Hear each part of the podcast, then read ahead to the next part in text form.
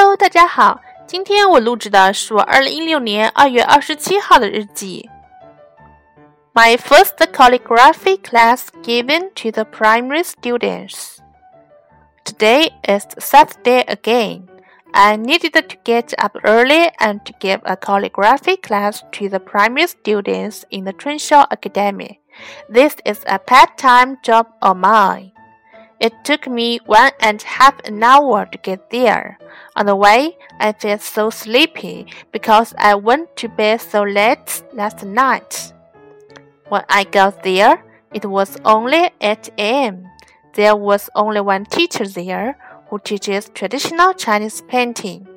At about half past 8 a.m., when students trickled in, the brush class began. The lesson lasted for about two hours and then we took a rest.